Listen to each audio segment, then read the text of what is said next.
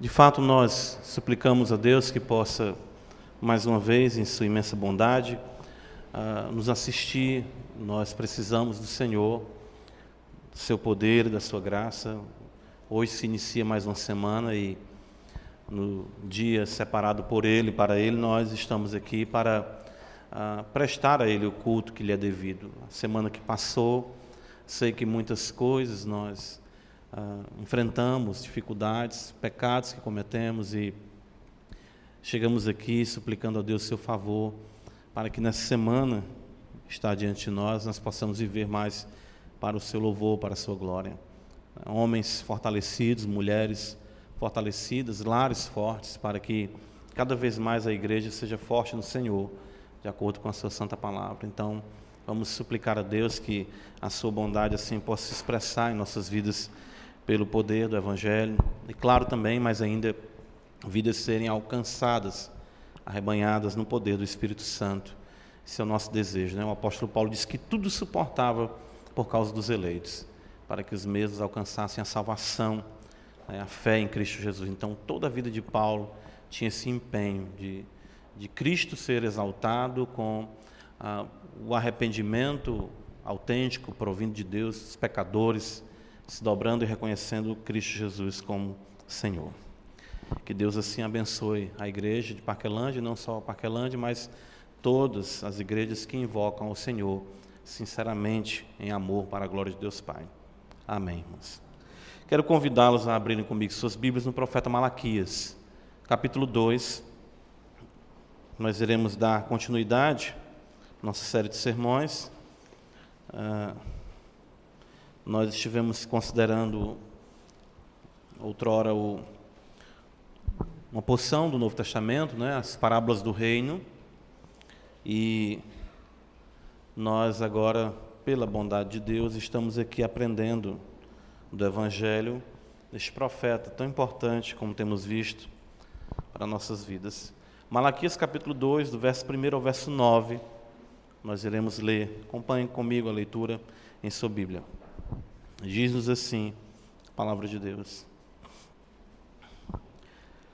Agora, ó sacerdotes, para vós outros é este mandamento. Se o não ouvirdes, e se não propuserdes no vosso coração dar honra ao meu nome, diz o Senhor dos Exércitos, enviarei sobre vós a maldição e amaldiçoarei as vossas bênçãos, já as tenho amaldiçoado porque vós não propondes isso no coração. Eis que vos reprovarei a descendência, atirarei excremento ao vosso rosto, excremento dos vossos sacrifícios, e para junto deste sereis levados. Então sabereis que eu vos enviei este mandamento, para que a minha aliança continue com Levi, diz o Senhor dos Exércitos. Minha aliança com ele foi de vida e de paz, Ambas lhe dei eu, para que me temesse. Com efeito, ele me temeu e tremeu por causa do meu nome.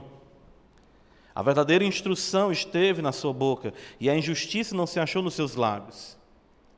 Andou comigo em paz e em retidão, e da iniquidade apartou a muitos. Porque os lábios do sacerdote devem guardar o conhecimento, e da sua boca devem os homens procurar a instrução, porque ele é mensageiro do Senhor dos Exércitos.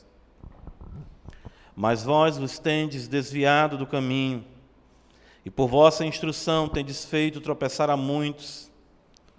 Violaste a aliança de Levi, diz o Senhor dos Exércitos. Por isso também eu vos fiz desprezíveis e indignos diante de todo o povo, visto que não guardastes os meus, não guardastes os meus caminhos e vos mostrastes parciais no aplicardes a lei. Amém. Vamos orar ao Senhor. Senhor Deus, nosso Pai, em nome de Jesus, não nos deixe sozinhos. Tua palavra é sublime, a nossa mente é tão pequena e ainda temos, Senhor, o fato do pecado que complica a nossa compreensão de modo mais apurado das verdades divinas possa o teu Espírito Santo, que é mestre por excelência, no seu sagrado magistério, ensinar a cada crente essa noite para a glória do teu nome. Ó bendito Deus, em nome de Jesus, para a glória do teu nome, edifica a tua igreja, santifica o teu povo. Teu filho, ó Pai, o nosso Senhor Jesus Cristo, orou a ti, e ele mesmo disse que tu sempre o ouve. E ele pediu: santifica-os na verdade, a tua palavra é a verdade. Esse momento é um momento de santificação para nossas vidas, Senhor. Tua palavra que pode nos limpar, pode nos lavar. Aprove a Deus salvar os que creem pela loucura da pregação. E nós sabemos, ó Senhor, que é o Senhor que nos admoesta dos céus, pela exposição da Sagrada Escritura. Os corações, Senhor, os segredos dos corações são revelados. A palavra, ela é viva e eficaz, como diz o apóstolo, e é mais penetrante, Senhor, do que qualquer espada de dois gumes. Então ela é apta para discernir os propósitos e intenções dos corações. Faz isso essa noite, Senhor. Não há criatura que não seja manifeste na tua presença. Todos que estão aqui diante de ti, tu os conheces de forma muito clara, perfeita, como nenhum mesmo, nenhum de nós mesmos conhecemos. Ó Senhor, dissipa as trevas dos nossos corações mortifica as paixões, ó Deus. Seja essa noite uma noite de crescimento, de amadurecimento, em que homens sejam homens, mulheres sejam mulheres. Ó Deus bendito, seja exaltado assim, Senhor. Como diz a tua palavra, não deixa mais sermos como crianças levadas de um lado para o outro, por todo vento de doutrina. Dá bom siso, sobriedade, percepção da tua grandeza, amor à tua santidade, reverência ao teu santo nome.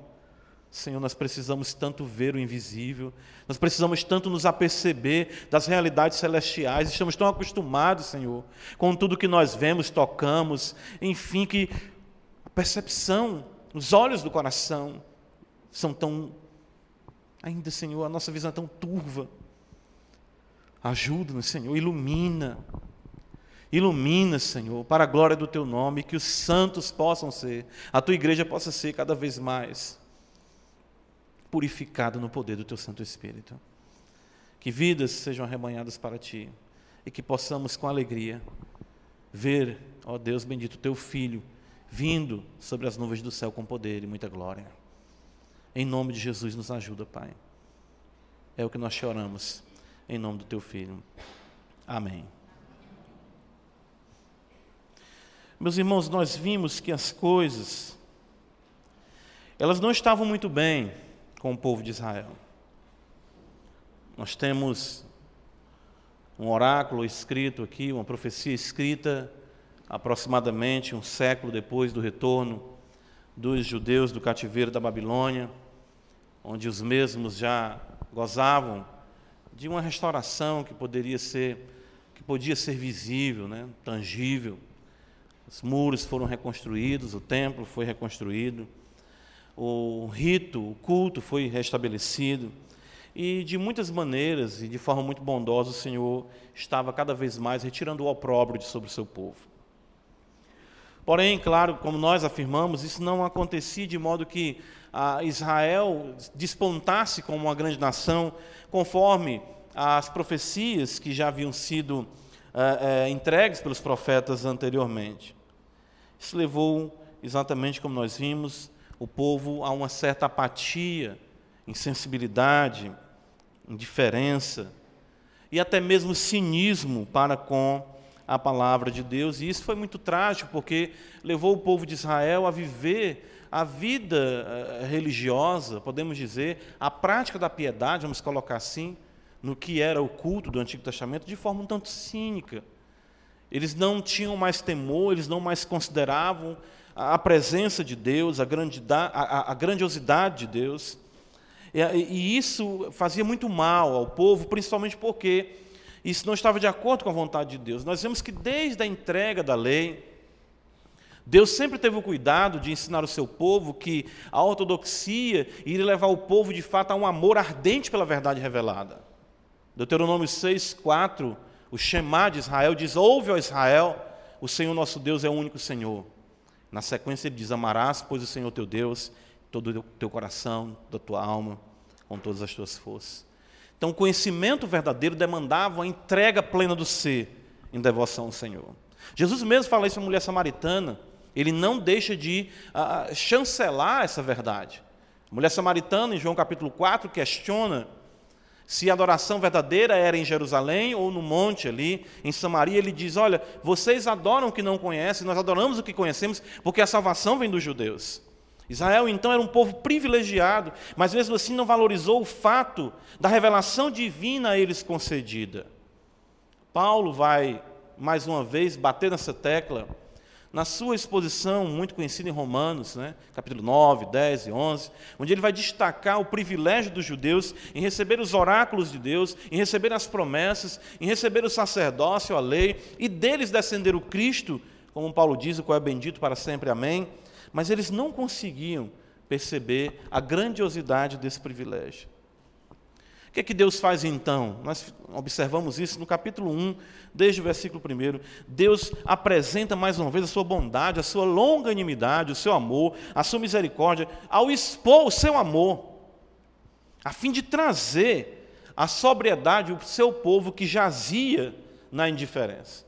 Então, como é que Deus se apresenta para o povo? Eu vos tenho amado.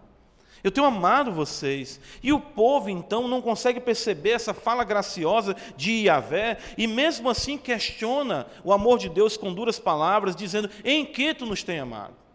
Nós vimos a falta de percepção do povo da grande bênção que é o conhecimento de Deus, a, a salvação, a eleição, e é isso que ele vai dizer: Eu amei a Jacó, eu aborreci a Esaú.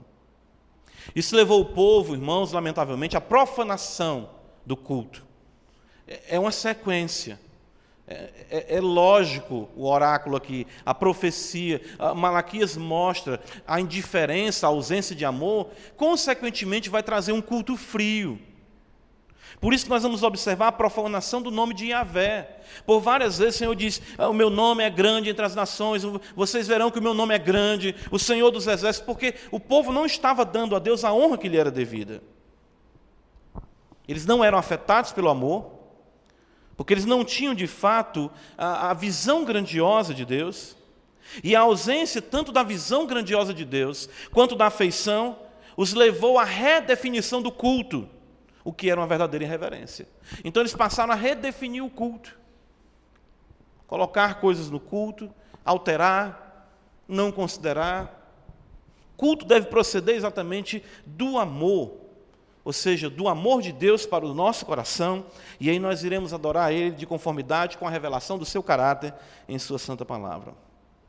O que nós vemos na sequência no capítulo 2 é muito interessante, porque aqui nós temos um estabelecimento da relação de causa e efeito. É isso que o profeta vai destacar para nós. No fato de que a indiferença e profanação do culto por parte do povo era o resultado da corrupção e ensino distorcido dos sacerdotes. Toda a realidade do culto passava por eles.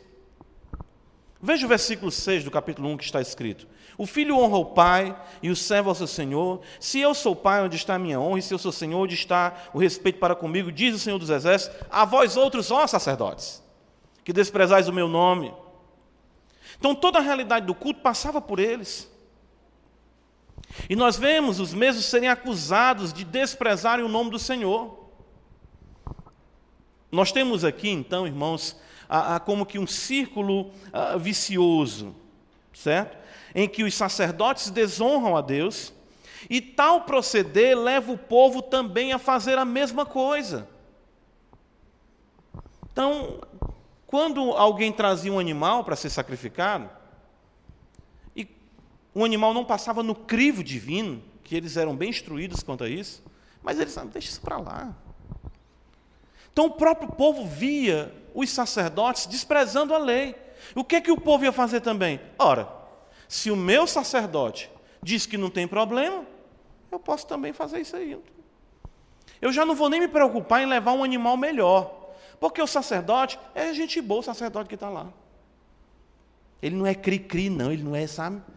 Tem outro não, que se vê, vê uma pulgazinha no, no animal, não, está reprovado. Não. Essa relação, irmãos, é muito interessante, porque ela pode ser constatada em outras partes da Escritura. Ou seja, essa relação de que o povo vai sempre seguir aquilo que os seus líderes são e aquilo que os seus líderes fazem. Oséias capítulo 4, antes de adentrarmos mesmo no texto, veja comigo, volta um pouco aqui. É um texto clássico quanto a isso. Oséias capítulo 4, que exatamente profetiza antes ah, de Israel, as tribos do norte serem levadas em cativeiro pela Síria.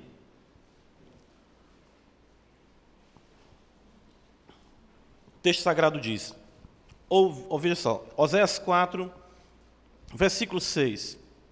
Meu povo, diz o Senhor, está sendo destruído porque lhe falta o conhecimento. Porque tu, sacerdote, ó, Percebam aqui, ó, o meu povo está sendo destruído porque lhe falta o conhecimento. Por isso, meu povo, não é isso que Deus fala. Deus diz, por isso, ele diz, porque tu, sacerdote.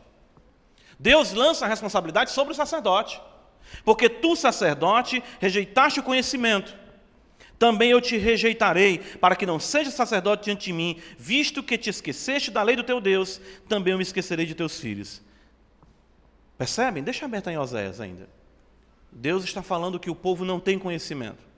Mas ele não diz, Senhor, é da responsabilidade de cada um buscar ter comunhão com Deus, e sacerdote não tem nada a ver com isso. Uma mentalidade equivocada, tanto no Antigo como no Novo Testamento, e nos dias atuais também para a igreja. Nós vamos observar isso.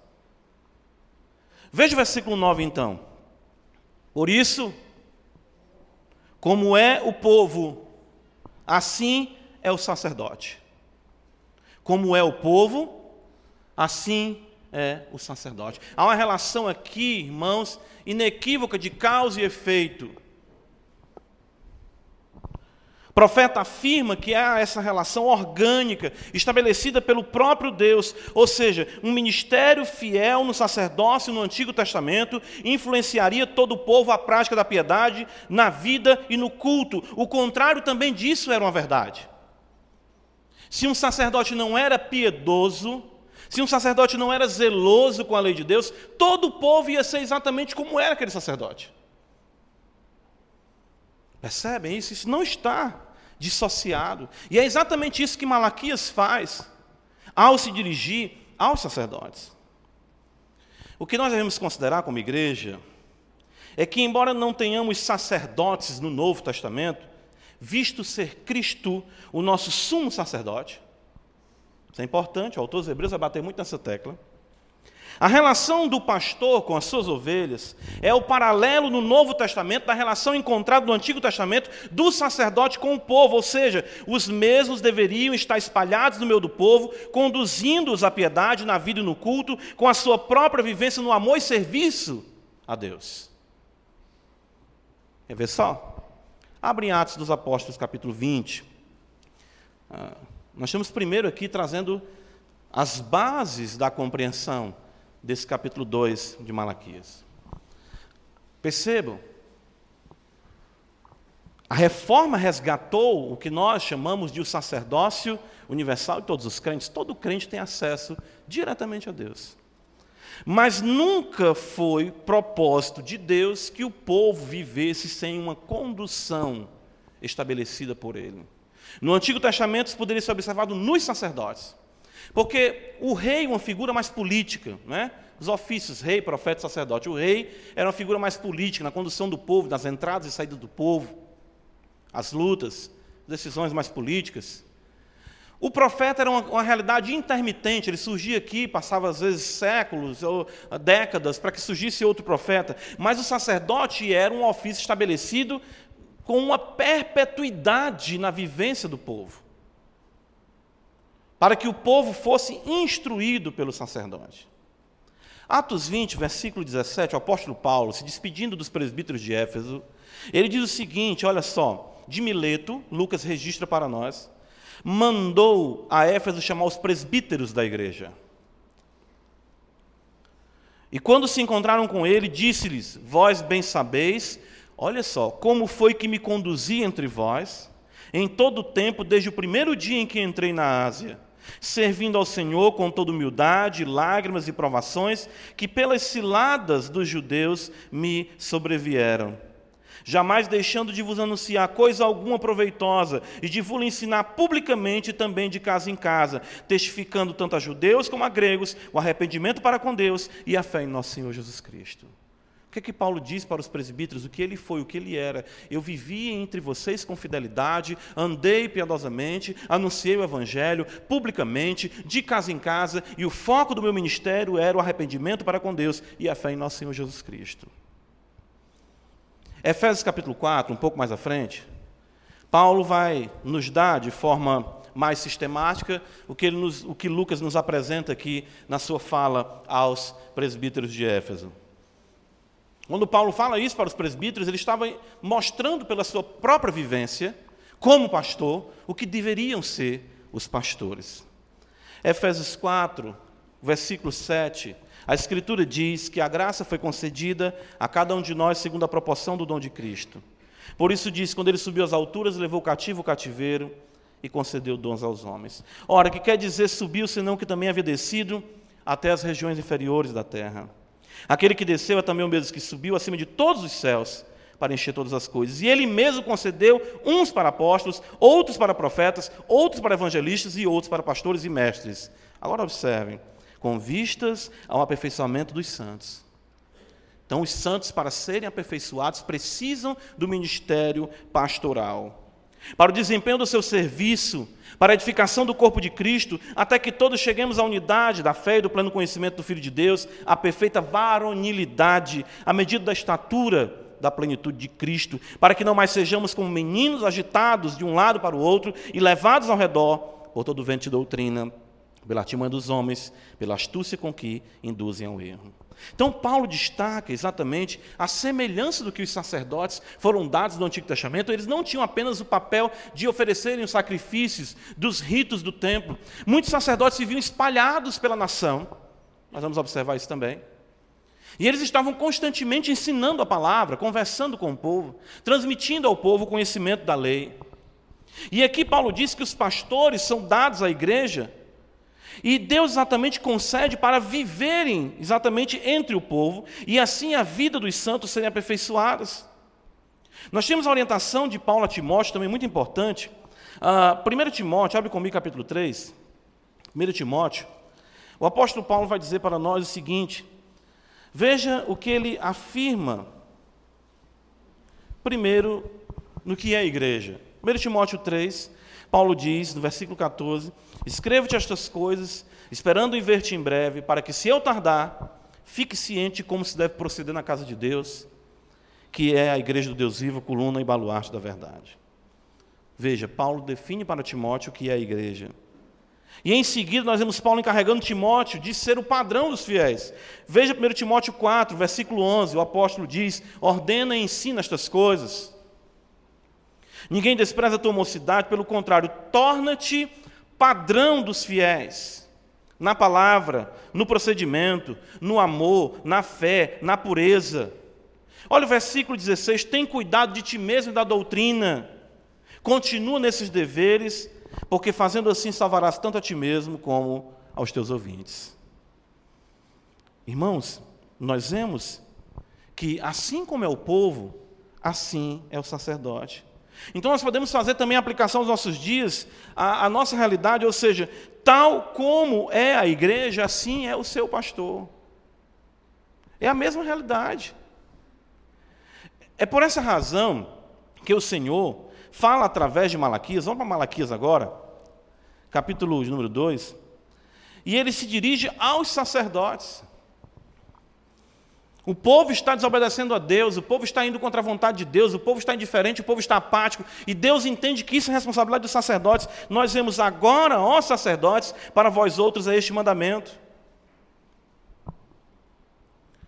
Percebam isso. É muito importante nós compreendermos essa relação que muitas vezes hoje ela é ou, vamos dizer assim, levada a um extremo, né?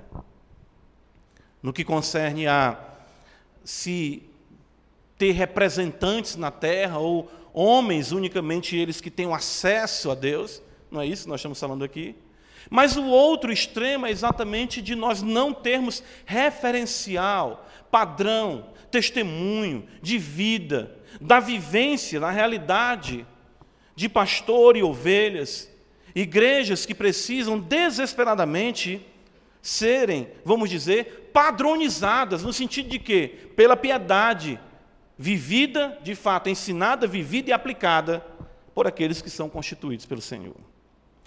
Nós poderíamos então resumir esse oráculo do capítulo 2, do verso 1 ao 9, em três pontos para nós né, entendermos aqui. Primeiro, voltado aos sacerdotes. O que deveriam ser e fazer os sacerdotes? Você vai encontrar isso do versículo 5 ao versículo 7.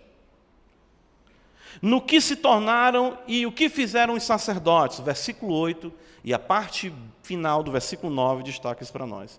E o que o Senhor fará com os sacerdotes que não cumpriram a sua função. Isso está mais especificado nos versículos 1 a 4 e a parte a primeira parte do versículo 9. O que deveria ser o ministério?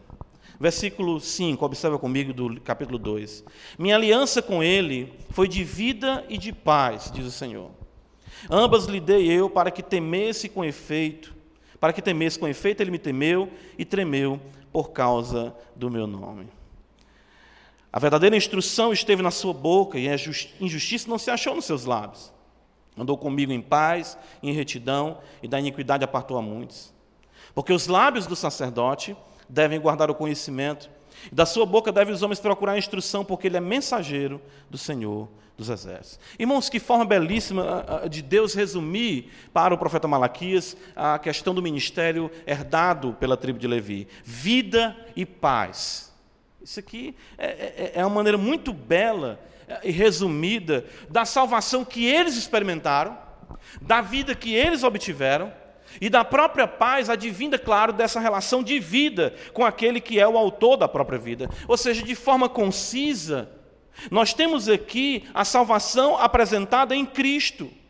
Aquilo que Levi recebeu, muitos relatos destacam como Deus graciosamente agiu para com a tribo de Levi e que Deus lhe entregou, principalmente no contexto de Finéias, o zelo de Finéias, é, é, zelando pelo nome de Deus, quando os israelitas estavam se entregando à imoralidade. Deus trouxe ali vida e paz. O zelo de Finéias trouxe isso. Mas aqui, muito mais, nós podemos observar é que o ministério do sacerdote deveria ser centralizado no fato glorioso da vida que vem, da própria vida de de Deus e da paz que só é possível pelo derramar da própria vida do nosso sumo sacerdote. O que consiste o ministério, o que consiste o ensino, que consistia nos dias dos sacerdotes e que deveria ser também o nosso foco hoje, é apresentar a vida em Cristo e a paz que só é possível na realidade da vida de Cristo Jesus, o nosso Senhor. Isso era algo que é, é, era tão tocante. Eles estavam constantemente vendo os animais sendo mortos, eles estavam constantemente vendo a paz que advinha de tudo aquilo ali. Tudo aquilo dramatizado nos sacrifícios, nos ritos que eles receberam da parte de Deus. Então, vida, paz. Quantos crentes chegavam ali aflitos com os seus animais para serem oferecidos, e ali a vida era entregue e o adorador voltava em paz. A aliança de Levi era uma aliança de vida e paz. O ministério, o ensino, hoje também da igreja, deve consistir na mesma realidade: vida em Cristo e paz que advém, claro, da sua vida próprio sacerdote, deveria ser um homem tocado profundamente pelas verdades divinas. Veja o que ele diz no versículo 5: Minha aliança com ele foi de vida e de paz, ambas lhe dei para que me temesse. Com efeito, ele me temeu e tremeu por causa do meu nome. Deveria ser um fato a busca por se glorificar o nome de Yahvé pela grandeza da vida concedida e da paz que estavam tudo ali prefigurados nos sacrifícios do templo, em que os sacerdotes tinham esse contato. E isso deveria tocar o próprio sacerdote. Ele vê o Deus verdadeiro, o Deus revelado em Israel, e de fato viver piedosamente em, vamos dizer, Cristo Jesus, claro, prefigurado em tudo que ali estava. Olha só Lucas capítulo 1, a gente pensa que fala de alguma coisa ah, distante disso, né? Ah, Lucas capítulo 1, nós temos um relato aqui da vida de, dos pais de João Batista.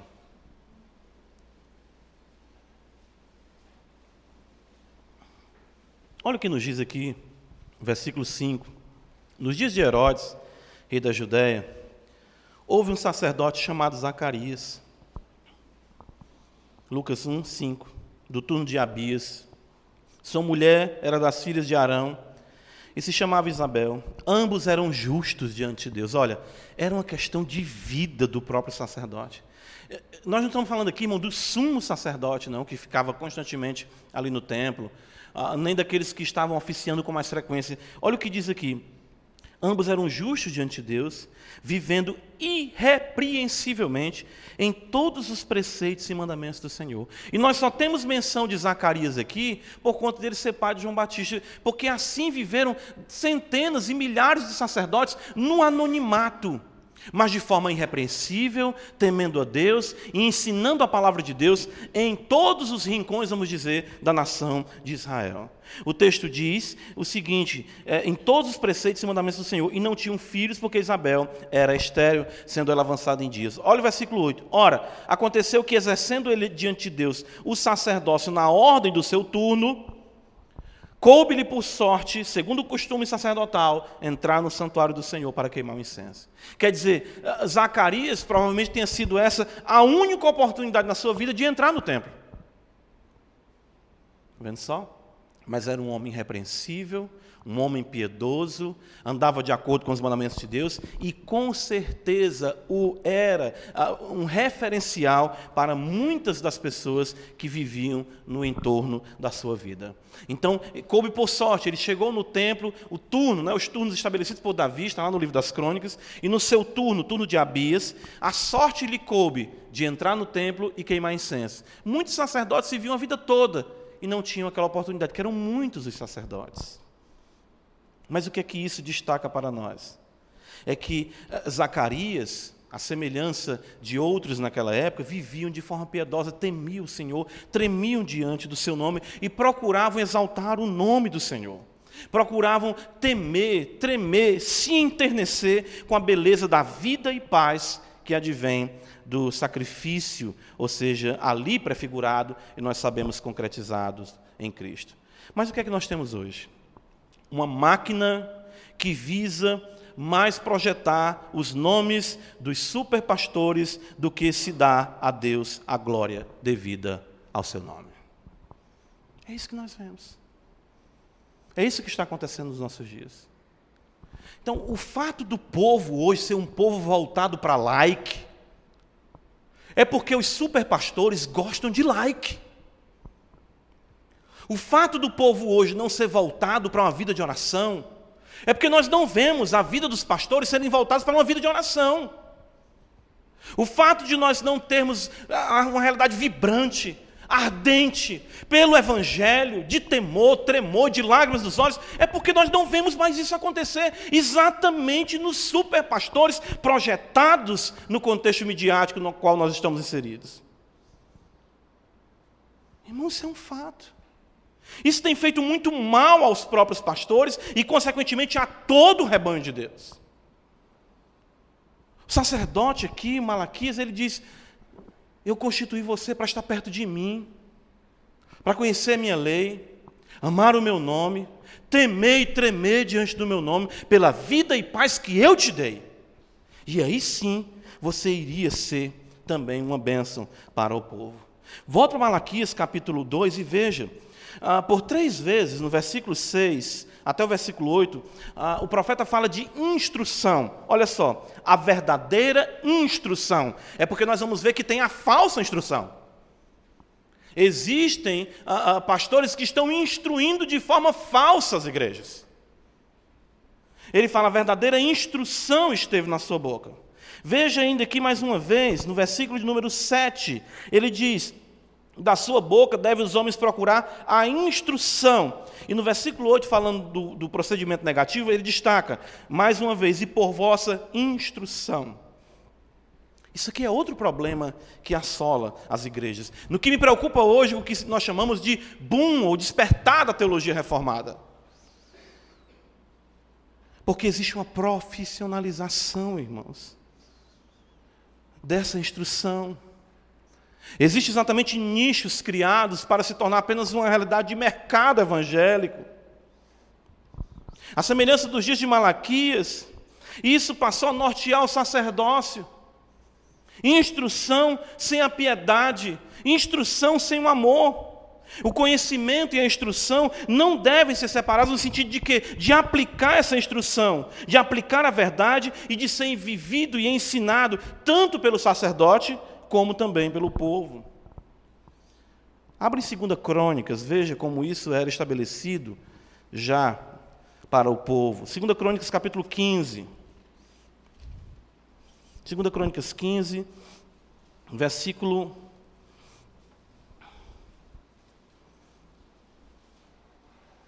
Vamos ler a partir do verso 1. Veio o Espírito de Deus, 2 Crônicas 15, verso 1. Veio o Espírito de Deus sobre Azarias, filho de Oded. Este saiu ao encontro de Asa e lhe disse: Ouvi-me, Asa e todo Judá e Benjamim. O Senhor está convosco, enquanto vós estáis com ele. Se o buscardes, ele se deixará achar. Porém, se o deixardes, vos deixará. Olha o versículo 3. Israel esteve por muito tempo sem um verdadeiro Deus, sem sacerdote que o ensinasse, sem a lei. Então veja a conexão. O verdadeiro Deus, sacerdote que ensinasse, e o que estava pautado era o quê? A lei. Agora faça o caminho inverso. A lei quando ensinada de fato pelo sacerdote, conduz ao verdadeiro Deus. E o que é que nós temos observado? Trato com a lei, sem ser exatamente com piedade e graça, que não conduz o povo a um relacionamento verdadeiro com Deus. Esdras capítulo 7, só um livro à frente, veja. Esse texto é muito conhecido. Esdras capítulo 7, versículo número 10, falando acerca de Esdras ah, e da sua postura como, ah, veja só, no sacerdócio está escrito assim para nós. Versículo 10, porque Esdras, Esdras 7, verso 10, tinha disposto o coração para buscar a lei do Senhor e para a cumprir, e para ensinar em Israel os seus estatutos e os seus juízes. O que é está acontecendo hoje? Pessoas estão ensinando os estatutos e os juízes da lei do Senhor, mas sem o coração disposto para ser de fato um adorador. Esdras primeiro dispõe o seu coração. Ele diz: Eu quero adorar a Deus. Como é que isso se dá? Claro, pela lei, pela palavra. É a palavra que vai me levar ao culto verdadeiro. E uma vez que eu disponho o meu coração, examine a lei e cumpra aquilo que está escrito em amor, aí eu vou estar apto para ensinar o povo. Veja a sequência.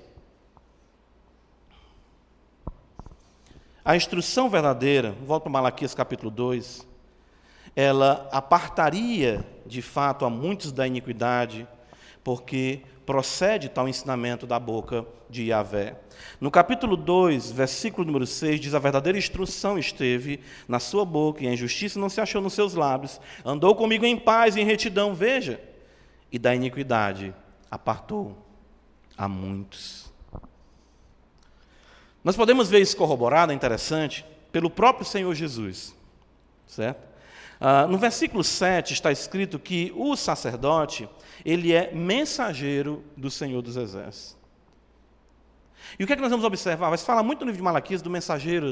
Uh, o nome Malaquias significa mensageiro, que o sacerdote é mensageiro, o anjo virá, o anjo da aliança, o mensageiro da aliança. E o que é que nós temos nas cartas de Cristo às sete igrejas da Ásia?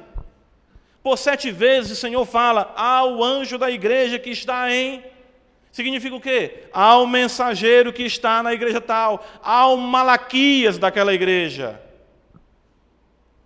Para que exatamente a verdade esteja na boca, que cada pastor seja de fato um Malaquias, um mensageiro que transmita a palavra de Deus, porque isso os sacerdotes deveriam ser.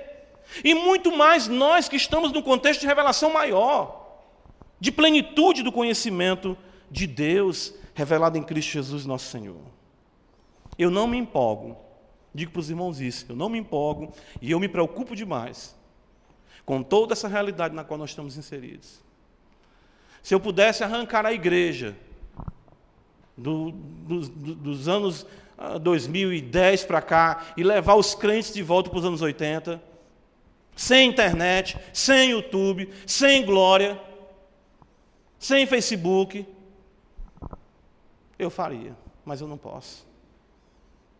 E nós somos uma geração que, lamentavelmente, nós temos pastores que dia e noite, na igreja evangélica brasileira, só promovem o seu nome, os seus livros, suas conferências, seus encontros, eh, pessoas que cada vez mais se tornam profissionais da pregação e do ensino. Mas nós não vemos a realidade da vivência deste homem, ou destes homens espalhados em suas igrejas locais e transformando e sendo instrumento de transformação do sofrimento de pessoas desconhecidas, porque é aí que se dá o conhecimento de fato de Deus. Tem um livro que eu recomendo vocês lerem, e até escrito pelo Cássio, é do pai dele, Memórias de um Pastor Comum. Que nós precisamos, irmãos, é que o nome de Cristo seja exaltado e os pop stars do Evangelho tenham o seu nome apagado do cenário que hoje tanto se impregna nos nossos dias. Eu confesso para os irmãos, eu estou muito cansado disso e muito preocupado com isso. No que o ministério se tornou, versículo 8, Malaquias capítulo 2, veja o que está escrito. Ele diz: Mas vós vos tendes desviado do caminho e por vossa instrução tem feito outros tropeçar. De fato, eh, tem feito tropeçar muitos. Violaste a aliança de Levi, diz o Senhor dos Exércitos. Veja a parte B do versículo 9. Visto que não guardaste os meus caminhos e vos mostrastes parciais no aplicardes a lei. Aqui já está todo o problema, irmãos. O, o importante não é só começar bem, mas terminar bem. Percebam que se esses sacerdotes se desviaram, é porque em um dado momento eles andaram onde? No caminho. que levou eles a se desviarem? Eu temo muito por minha alma, eu nunca esqueço isso. Eu ouvi isso. O que eu falei para vocês de começar bem, terminar bem, eu já contei essa história muitas vezes e não me, não me cansa repetir. Quando eu estava concluindo o seminário, na igreja onde eu estava, ah, se fez um momento de festa, de alegria pela conclusão, e muitos, muitos irmãos e irmãs parabenizando. Um presbítero chegou para mim e disse assim: Eu não vou lhe dar os parabéns agora. Porque começar bem, todo mundo começa. Eu vou lhe dar os parabéns quando você terminar. E você tiver terminado bem. Eu nunca esqueci aquilo. Nunca esqueci aquilo. E um presbítero que tinha muito mais idade do que eu, e se assim seguir o curso normal das coisas, ele vai primeiramente morrer do que eu e ele não vai ver eu terminar. Mas eu entendi o que ele quis dizer com isso. Irmãos, tantas pessoas começam bem. Eu vi realidades e tenho visto realidades que me preocupam muito quanto a isso. Eu recebi recentemente do irmão aqui da igreja um, um áudio de um pastor famosíssimo defendendo que existe regeneração e devoção verdadeira dentro do âmbito do catolicismo romano. As pessoas se desviam, irmãos. Eu vi outro pastor muito conhecido, lamentavelmente, dizer num programa de, de, de entrevista, no Larry King, ali nos Estados Unidos, que o Papa João Paulo II foi a voz profética do século XX, isso vindo de um pastor. E dizendo que ele tinha mais certeza da salvação do João Paulo II do que da sua própria.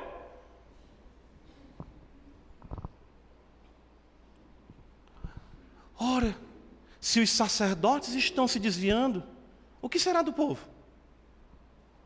O povo que tieta essa realidade. O povo que compra os seus livros. O, o povo que segue seus. Sei, sei lá, é tanta coisa aí. É, não sei nem os nomes. Seus blogs, seus sites, seus podcasts, né? O profeta diz: Vossa instrução tem desfeito tropeçar a muitos irmãos. O terrível aqui não é somente a pessoa se equivocar, o terrível aqui não é só a pessoa ter uma, uma, uma percepção equivocada de um texto bíblico. Não. Olha o problema, versículo 8: Mas vós vos tendes desviado do caminho, e por vossa instrução tendes feito tropeçar a muitos. Eles ainda teologam quanto a isso, eles ainda justificam biblicamente as suas crenças e as suas práticas contrárias às Escrituras, conduzindo os crentes à ruína. Instruem o povo. É isso que está acontecendo. A pessoa escuta aquilo, não é verdade. Não, ah, eu lembro daquela história, né? Eu não sei se é não, mas o senhor está dizendo, eu vou acreditar, porque é o senhor está dizendo. As pessoas não voltam para a palavra. Mateus capítulo 23, veja que isso não é algo novo nos dias de Cristo e também nos dias do apóstolo Paulo.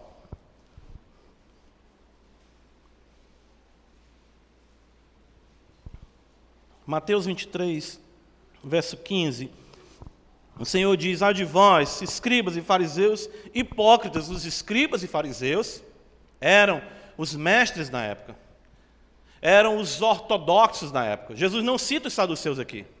Embora os saduceus tivessem ah, ah, valor e peso no sacerdócio, os escribas e os fariseus eram a ala conservadora do ensino bíblico naqueles dias. Quando Paulo está diante do sinédrio, ele se apresenta como fariseu. Eu sou fariseu.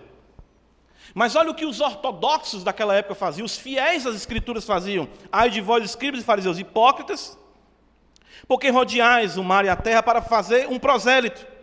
E uma vez o feito, o tornais filho do inferno duas vezes mais do que vós. Percebem aqui? Vocês tornaram aquela pessoa filho do inferno duas vezes mais do que vocês, com o ensinamento de vocês, com a instrução de vocês. Segundo Timóteo capítulo 2, Paulo também adverte quanto a isso. Eu quero que os irmãos entendam que ah, o mal pior, vamos colocar assim, que advém à igreja, não é o que está lá fora. Ah, que estão fazendo isso, imoralidade. Não, é dentro da igreja. É o ensino, a instrução contrária à vontade de Deus. Segundo Timóteo capítulo 2, versículo 14, Paulo diz, ah, recomenda estas coisas. Dá testemunho solene a todos perante Deus, para que evitem contendas de palavras que para nada aproveitem, exceto para a subversão dos ouvintes. Procura apresentar-te a Deus aprovado, como obreiro que não tem de se envergonhar e que maneja bem a palavra da verdade. Evita igualmente os falatórios inúteis e profanos, pois os que deles usam passarão a impiedade ainda maior. Além disso, a linguagem deles se corrói como câncer, entre os quais se incluem Mineu e Fileto, estes, Himeneu e Fileto, desviaram da verdade, se desviaram da verdade, asseverando que a ressurreição já se realizou e estão pervertendo a fé a alguns.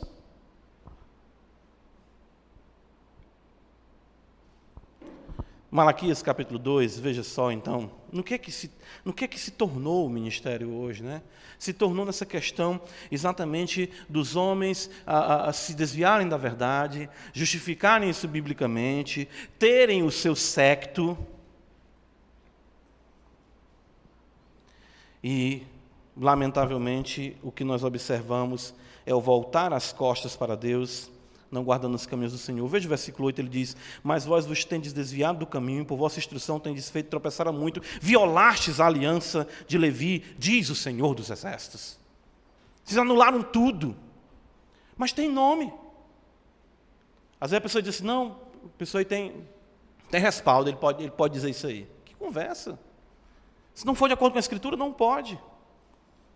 O versículo 9 final diz para nós que, visto que não guardastes os meus caminhos e vos mostrastes parciais no aplicardes a lei.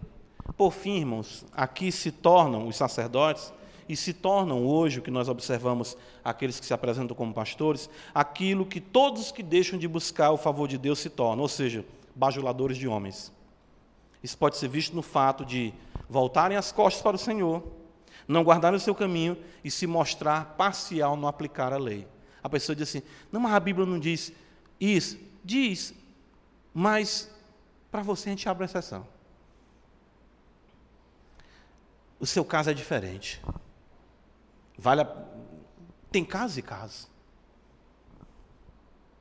Essa é a terrível derrocada dos sacerdotes que deixam de agradar a Deus e buscam o quê? o aplauso e a bajulação dos homens. Essa é a terrível derrocada de todo pastor que deixa de temer a Deus para temer aos homens e assim não dá testemunho da verdade. O que, de fato, nós, que deveria ser o ministério, no que o ministério se tornou, de fato, o que esses, esses sacerdotes fizeram, e nós não poderíamos deixar de observar o que o Senhor o fará. Uh, capítulo 2, versículo de 1 a 4, vai dizer para nós o que o Senhor fará com os sacerdotes. É, é interessante que percebam, o que eu deixei por último, Deus o falou em primeiro lugar. Certo? É tão, é tão grande a indignação de Deus através do profeta, que antes de dizer o problema, ele já diz logo: vocês estão, eu vou amaldiçoar vocês, eu vou esfregar excremento na cara de vocês, eu vou aviltar vocês. Tamanha é a indignação e a covardia feita por esses sacerdotes. Versículo 2 diz: Se não ouvirdes, e se não propuserdes no vosso coração dar honra ao meu nome, como nós falamos que o verdadeiro sacerdote assim o fazia, diz o Senhor dos Exércitos: enviarei sobre vós a maldição, e amaldiçoarei as vossas bênçãos. Já as tenho amaldiçoado, porque vós não propondes isso no coração. Quer dizer, o profeta falou, Deus falou através do profeta, e já, eu já tenho amaldiçoado porque vocês não, não têm uh, colocado isso no coração de vocês. A gente pensa que a realidade de maldição é uma questão apenas do Antigo Testamento. Não, tem maldição no Novo Testamento, não. Quem foi que disse? Às vezes nós esquecemos isso. Maldição é o juízo de Deus. A ceia do Senhor, nós vimos 1 Coríntios 11, Paulo diz, por causa disso há entre vós muitos fracos, doentes, e não poucos que dormem. Mas veja só comigo aqui, 2 Timóteo capítulo 4, como é que Paulo exatamente urge com Timóteo para ah, levar a sério o encargo da pregação e do ensino. 2 Timóteo capítulo 4, olha, olha aqui o que para nós parece algo completamente estranho. Versículo 1, 2 Timóteo 4. Conjuro-te, Paulo diz. Ixi, que é isso, Paulo? Está aqui. Conjuro-te perante Deus e Cristo Jesus, que há de julgar vivos e mortos, pela sua manifestação e pelo seu reino. Paulo coloca Timóteo sob conjuração ali, ele, ele fica ali numa realidade de se você não fizer, se você não pregar, se você não agir justamente, se você não ensinar a verdade, o juiz de vivos e de mortos vai vir contra você. Aqui, é a mesma coisa. Não, foi só querer hoje em dia pregar é coisa. Não, conjuro-te. Paulo coloca Timóteo aqui sob essa realidade imprecatória. Se ele não obedecer a palavra, se ele não for fiel ao ensino, ele vai dizer: prega a palavra, insta, quer seja oportuno, quer não, corrige, repreende, exorta com toda a longanimidade doutrina. O texto diz no profeta Malaquias que sereis levados juntos com os excrementos. Que terrível definição para aqueles que outrora eram cercados, irmãos, de uma honra ah, tão sublime, de estima pelo povo. Os sacerdotes, eles eram responsáveis por abençoar o povo. A, a bênção arônica conhecida né, em Números capítulo 6. Então o que Deus está dizendo ainda. Existe tradução até que diz que significa que o ombro vai decair, ou seja, vocês não vão poder mais nem levantar a mão para abençoar ninguém. E o triste, e, e, e, isso aqui é algo muito pesado. Versículo 3 diz: Eis que vos reprovaria a descendência, Malaquias 2,3.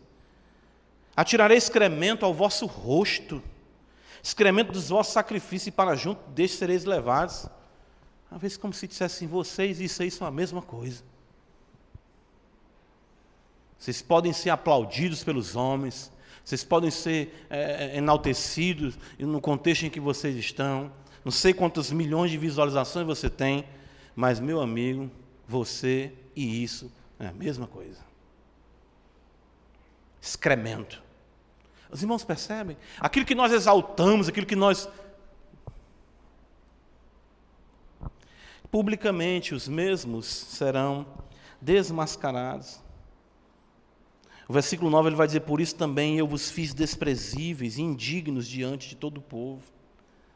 E isso pode se dar aqui ou no porvir, mas o fato é que isso de forma nenhuma passará impune, porque isso é muito grave, irmãos. Deus não deixará isso de forma nenhuma impune. É, é por essa razão que Tiago, abre comigo em Tiago, o Senhor também vai usar Tiago para dizer isso para nós. Hoje em dia, todo mundo quer ser teólogo. Todo mundo quer estudar teologia. É, isso foi uma vez um, uma irmã na igreja que disse que um irmão lá na, na igreja dela começou a estudar Luzia e esfriou. A tia Luzia, a teologia. Ela ficava chamando de tia Olha o que diz Tiago capítulo 3. Meus irmãos, não vos torneis muitos de vós mestres, sabendo que havemos de receber maior juízo. Todo mundo hoje quer ser o quê? O mestre dos magos. Não é nem o mestre, quer ser o mestre dos magos. Pensa, fulano de tal responde. Pergunte para fulano. Pergunte para cicrano. Os mestres dos magos estão aí da teologia. E o que é que Tiago diz? Não queira isso não, meu amigo. Não queira isso não, minha joia. Você vai se arrebentar todinho. É isso que ele está dizendo. Porque o juízo é maior. O juízo é maior. Irmãos, é bem verdade, eu reitero aqui, que a reforma resgatou a visão bíblica do sacerdócio de todos os crentes. Nós não precisamos de um sacerdote ou de um padre para nos achegarmos a Deus. Não precisamos disso. Nós temos acesso, o véu foi rasgado de cima, baixo. 1 Pedro capítulo 2, ele vai dizer que nós somos sacerdócio real, nação santa. Porém, tal doutrina não anula o fato de que tanto no passado como nos dias da igreja, Deus foi servido de conduzir o seu povo por pastores por ele constituídos e de que os mesmos podem ser bênção ou maldição para a igreja, caso dos, dos infiéis que de fato se tornam maldição. Ah, quando Deus, irmãos, quer julgar um povo, Deus dá um povo um pastor de acordo com as suas paixões. Deus dá um líder de acordo com as suas paixões. O autor aos Hebreus, e aqui é a nossa última referência, capítulo 13, ele vai ver, destacar isso para nós de forma bem interessante.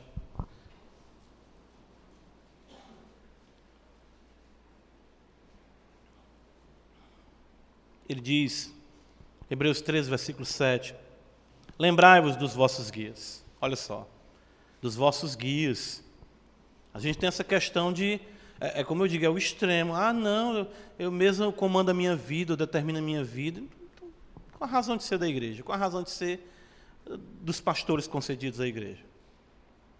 Os crentes têm que ter guias, pais. O texto diz: lembrai dos vossos guias, os quais vos pregaram a palavra de Deus. Olha só.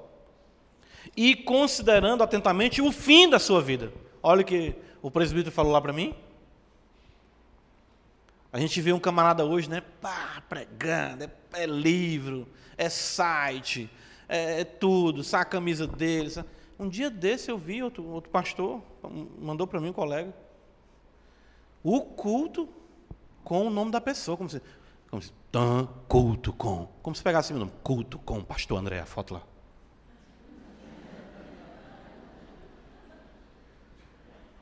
Meus irmãos, o que é está acontecendo? Né? Quem gostar disso era o pastor Cleide, né? Culto com o pastor Cleide. Ele... Saber disso de jeito nenhum, né? Mas eu vi, eu recebi a, a arte feita. Culto com fulano de tal. Esse menino é um ninja. Nem terminou a vida, nem, nem sabe se vai se tornar universalista. Você vai se tornar um gente nem sabe. O texto sagrado diz: atentando, considerando atentamente o fim da sua vida, imitai a fé que tiveram. Versículo 8, que é muito mal interpretado, veja, Jesus Cristo ontem hoje o mesmo será para sempre. Não está dizendo para nós que tudo que Jesus fez ontem vai fazer hoje, vai fazer de novo. Não, Deus abriu uma vermelha, mas não vai abrir hoje a Barra do Ceará. Para que eu possa crer nele. Significa que as verdades ensinadas por esses homens, de forma fiel, vividas e ensinadas por ele, ontem, é o mesmo critério utilizado para hoje e será para a geração que é de vir. Jesus Cristo é o mesmo ontem, hoje será para sempre. O contexto é de ensino, de vida para a glória de Deus. Versículo 9: Não vos deixeis envolver por doutrinas várias e estranhas. Está vendo só? Por quê? Porque muitas pessoas começam aí, irmão, é tanta coisa. Estava conversando com a minha esposa, né? eu tenho chegado à conclusão quanto faz mal para um pastor a realidade fora da igreja local. Porque enche.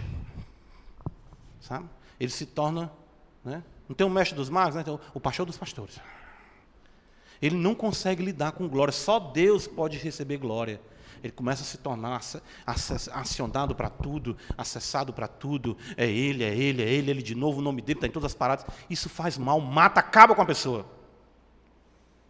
E ela começa o quê? Ah, os devaneios teológicos. Eu acho que, eu entendo que. Rapaz, como é que o pastor disse isso? Essa semana eu recebi o pastor lá dizendo. Né,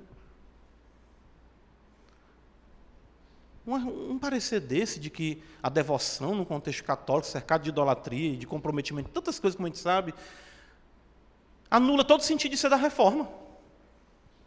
Vamos todo mundo fechar aqui, vamos ali tirar um texto da missa, porque todo mundo pode ser devoto lá dentro. E Deus vai nos salvar, porque Ele é bom, segundo o ensino. Precisamos orar, irmãos, por nossos pastores e pedir a Deus que abençoe sua igreja com homens fiéis e não com os meteoros de sucesso que riscam os céus da igreja evangélica brasileira. Nós precisamos de homens que vivam na simplicidade das suas igrejas envolvido com o seu povo, vivendo a teologia, vivendo com amor, com piedade, reverência. Spurgeon disse isso, baseado no texto que nós lemos aqui de Osés. Uma igreja nunca será maior do que o seu pastor, no sentido de que ela nunca vai além. Os pastores precisam da oração da igreja para serem exatamente, ah, como Paulo diz a Timóteo, padrão dos fiéis. Mas entendam, o peso disso.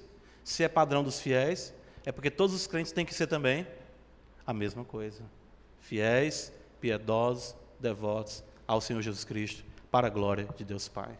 Que Deus, como prometeu em Ezequiel, assim Ele cumpra e dê à sua igreja pastores segundo o seu coração. Amém. Vamos orar. Graças te damos, Senhor, porque Tu és bom e a Tua misericórdia dura para sempre. Ó Deus, tem misericórdia de nós, Senhor. É muita vaidade, Senhor, muita glória nesse mundo e todos nós somos sujeitos a, a, a tudo isso. Quem de nós vai negar, Senhor, que não tem o ego massageado, não tem o coração ali tocado por honra, por reconhecimento, por aplausos. Mas, Senhor, faz tudo isso perecer, que o teu nome seja exaltado para todo sempre.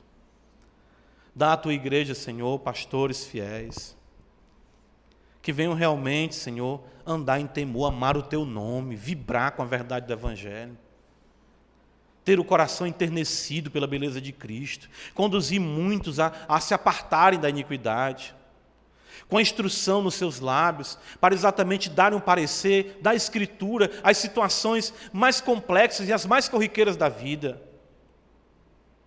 Ó oh Deus bendito, pereça toda a glória humana, Senhor fecha as cortinas de todo o aplauso humano, que os palcos criados para a projeção de nomes, mesmo no nosso contexto, lamentavelmente de igreja, possam ser destruídos, Senhor. Que tu levante de fato homens como Gideão, verdadeiros uh, Jerubaal, um verdadeiro Jerubaal para derrubar tudo isso pela pregação, pelo ensino Corta, Senhor, as mãos e a cabeça de Dagon diante da glória da tua arca, diante da aliança. E que o teu nome prevaleça e seja exaltado pelos séculos dos séculos, sem fim. E aí, nisso está o nosso, a nossa alegria, o nosso gozo e, de fato, Senhor, toda a nossa realização.